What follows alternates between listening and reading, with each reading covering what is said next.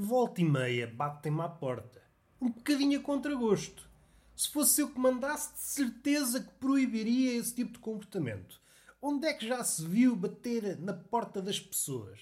A porta foi feita para entradas e saídas das pessoas que moram na casa. Tudo que está fora dessa esfera não deve ser incentivado. Então agora vão bater à porta das pessoas. A porta não tem essa utilidade. Estão armados em surrealistas ou do champ, a tirar as coisas do contexto. Fazem isto, levam uma lambada. Vocês são merecedores de uma bela bufetada. Ai, Roberto, desculpa, não sabia que não se podia bater nas portas. Não sabiam? Então vocês andam na escola para quê? para aprender contas, de somar e de sumir. A divisão já não é convosco. O meu miolo não aguenta. Para aprender a escrever, também não. Pelas coisas que vejo no Twitter. Então vocês vão para a escola para quê? Digam-me lá. E é uma pergunta retórica. Vocês não aprenderam nada, agora vão, vão tirar um coelho da cartola? Aí uma tirada mágica que me deixará perplexo? Não, eu não espero nada de vocês. Tal como vocês não esperam nada de mim. E é assim que a relação prospera. Quando não esperamos nada do outro. que animador, dirá alguém a sorrir, mas já vivido. Alguém que já está calejado na vida e que já não espera grande coisa do outro. Espera uma certa serventia, uma converseta ao jantar e às vezes nem é tão boa assim. Mas sempre é melhor do que estar sozinho. A não ser a não ser que sejas artista. Aí a solidão beneficia a obra. É a parte trágica de ser artista. Temos de conviver com a solidão. E a solidão é uma criatura que não passa cartão a ninguém. Nós tentamos meter conversa com a solidão e ela é pá, nada, nada, nada. Nem aquelas frases feitas que é para amenizar a conversa. Perguntas do género: como é que vai a vida? A solidão não abre a boca para dizer um caralhinho que se veja. Mas não é por aí que nós queremos ir. Estávamos a abordar a questão da porta, de bater à porta e como isso estraga a minha vida de sedentário. Eu sou uma espécie de paladino da inércia, costumo estar aconchegado no sofá e o barulho de uma porta a ser eh, matraqueada com um punho, às vezes é uns porradões, quase que fica alarmado não fico alarmado porque a minha inércia é tipo um casulo que me protege de tomar. Eh, que me protege de ter ações que me gastem energia. No fim de contas, podem olhar para mim como uma preguiça. Mas do ponto de vista prático, do ponto de vista do dispêndio de energia, eu estou a salvaguardar as minhas calorias. Não ando aqui a, gastar calorias à parva. E agora já me perdi. Paladino da inércia mas às vezes temos que. O barulho continua. Eu uso esta técnica, deixo a pessoa bater. Se a pessoa não for persistente, dá dois ou três piparotes, que é como quem diz, não são piparotes, às vezes são uns porradões, mas vamos imaginar piparotes. Dá três ou quatro piparotes na porta e. E eu, olha, foi melhor assim. Era porque a pessoa não queria mesmo falar comigo. Agora, se há uma chuva de piparotes na porta, eu penso, se calhar o melhor era eu levantar-me. Mas não agora. Eu tenho que pensar no que é que vou dizer à pessoa. Que eu não estou treinado para dizer bom dia. Essas, essas tangas que nós gostamos de introduzir nas conversas. Eu não estou calejado nessa arte de dizer merda. que mentiroso. Se há coisa que eu estou é calejado na arte de dizer merda. O podcast é um belo exemplo. Mas vamos lá ser um bocadinho mais sérios. Não estou calejado na arte de olá, o que é que precisa? Quer falar com quem? Esse tipo de coisas essas coisas burocráticas de vidinha, por vezes cansam. Prefiro muito mais o reino da inércia, onde eu posso ser feliz, balofo e imóvel, no recato do meu lar. Há vezes em que o barulho persiste de tal forma que me vejo obrigado a levantar as banhas, este corpanzil, digno de figurar num talho, tal é a gordura e a gordura, como vocês sabem, dá sabor à carne. É isto que eu costumo dizer numa fase introdutória do engate. Ela diz: Epá, pensava que eras mais magro. Sim, sou mais gordinho, mas não te esqueças. A gordura dá sabor à carne. E é aí que eu saco o chouriço para fora. E ela: Opa, vamos lá ver se estás a mentir. Faz favor de servir. Estou cá é para te dar pitel. Mas vamos sair desta esfera da marotice vamos abrir a porta. E há vezes em que não está lá ninguém. Ou é a pessoa que desistiu, bateu, bateu, bateu e esgotou-se. É pá, não estou para isto, vou-me embora. Devido à velocidade que eu tenho, que é uma velocidade que compete taco a taco com a de um caracol, mas há vezes em que eu sinto que fui enganado. Sobretudo no verão. Abro a porta e o que é que está do outro lado? Um enxame de moscas, as quais aproveitam o facto de eu ter aberto a porta para entrar. É, pá, eu fui enganado. Fui enganado. Até eu não quero moscas em casa. Entraram mais quatro ou cinco moscas para me cagar as paredes. Enchemos os candeeiros com caganitas. A mosca olha para um candeeiro e pensa: hum, bela latrina, vou cagar isto tudo.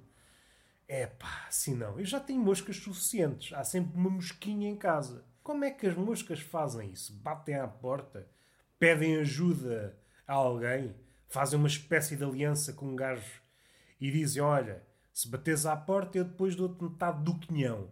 E o quinhão da mosca, o quinhão. Parece quase o colhão, não? Mas é quinhão.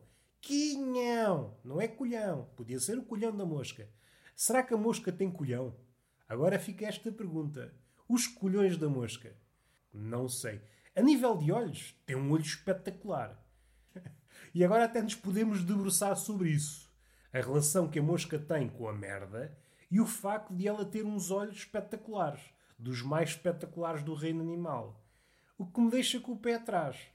Qual é a minha relação com a merda? Não é uma relação boa, é uma relação conflituosa. Ao contrário daquilo que se diz nos ditados populares, nos ditos, pisar merda dá sorte. Não dá, não dá. A prova é, por exemplo, a minha ex-namorada. Uma vez caí, ela pisou-me, pisou-me, e não é por isso que ela hoje é milionária. Não é. Agora perdi-me. Agora perdi-me com esta nota de rodapé.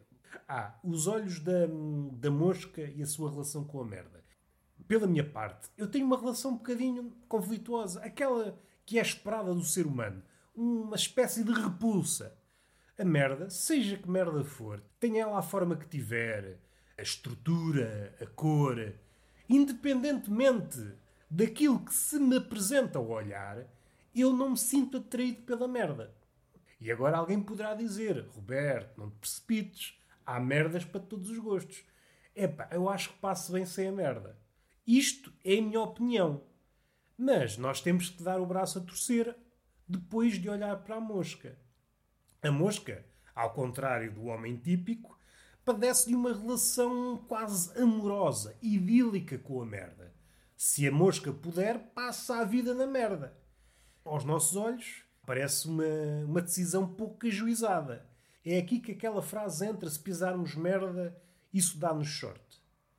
Será que isto é uma questão de persistência? Será que temos de pisar várias vezes a merda para termos sorte?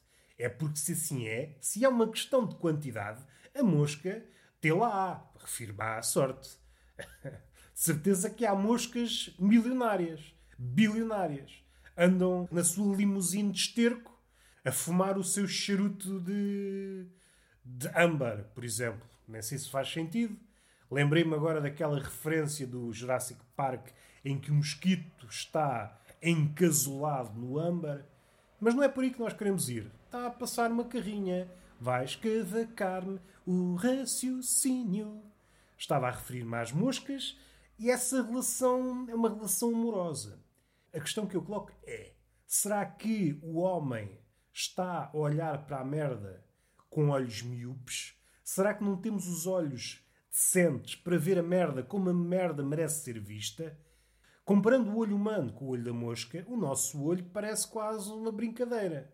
Não temos os olhos indicados para ver o lado bonito da merda. É quase uma ideia parente daquela do amor. Quem ama, bonito lhe parece. O mal está em nós, não é na merda. A merda, para utilizar uma expressão cara a Agostinho da Silva, está a efetivar-se, está a ser aquilo que é. O homem, se se desembaraçar daquilo que o empecilha, só pode ser aquilo que é. E muitos dos engulhos, das ansiedades, das depressões, somos nós a fazermos desvios, a fazer aquilo que não somos, a ser aquilo, a tentar mascarar a nossa natureza. A merda tem orgulho em ser merda. E isso dever nos inspirar. Alguém que não tem vergonha de ser aquilo que é. Não percebo porque é que os gurus motivacionais não usam a merda como exemplo. Mas pronto, isso é uma bandidagem que não percebe nada da vida. Resumindo, temos de olhar com outros olhos para a mosca e para a merda. A mosca sabe da poda. Se a mosca vê na merda algo que nós não conseguimos ver, devemos começar a trabalhar o nosso olhar. Devemos olhar para a merda com carinho. E aqui a merda, tanto no sentido estrito como no sentido lato. Por exemplo, esta pessoa que está aqui, podem olhar para mim, até podem imaginar, fechem os olhos e imaginem-se olhar para mim. E pensam: olha, está aqui um belo monte de merda. Isso é a primeira leitura. Mas devem persistir na leitura. O que é que se esconde? O que é que se acoita neste monte de merda? Tenta imaginar que são uma espécie de moscas bípedes e com esse olho treinado, com essa genética que está propensa para ver as pepitas na merda, olhem de novo para mim e pensam: sim, senhor, encontrei um rapaz precioso, o rapaz terco. E esta é uma boa forma de terminar. É um podcast que tanto atrai moscas, está cheio de merda, é um elogio à merda e também, de alguma forma, deve servir de entretenimento para os caravelhos bosteiros. Mais uma carrinha, para me escavacar o raciocínio. O escaravelho bosteiro, aquele que anda sempre carregando a bolinha de merda de um lado para o outro. Uma espécie de Sísifo, mas só que em ponto pequeno. A imaginar um escaravelho bosteiro, no deserto, a transportar a bolinha de caca de um lado para o outro, enquanto ouve este podcast. E está a rir, a bom rir, e de um momento para o outro a bola foge das patas e volta tudo ao início. E pensa: ah, bandido, olha-me aquele monte de merda. Mas é no sentido elogioso. Tudo aqui é elogioso. Olha-me aquele monte de merda. Aliás, doravante, sempre que ouvirem esta expressão, meu monte de merda, vocês podem responder: Obrigado pelo elogio. Eu dou-te sorte. Sabes, meu rapaz, é uma sorte eu estar aqui. Minha rapariga, minha mulher, minha criança, seja o que for, minha criatura. Eu dou-te sorte. Só pelo facto de eu aqui estar, dou-te sorte. E a pessoa sai daqui que me empestas a casa. Isto já foi demasiado. Aqui já não há volta a dar. Aqui provavelmente já não é elogio. Mas o podcast tem de terminar aqui. Fiquem aberto mas a porta fechada, para não entrar mosca. Para não entrar mosca. Para não entrar mosca. Conhecem aquela expressão boca fechada para não entrar mosca? Há variações desta expressão. Mas devia ser alterada para porta fechada para não entrar moscas. Eu acho que seria muito mais útil.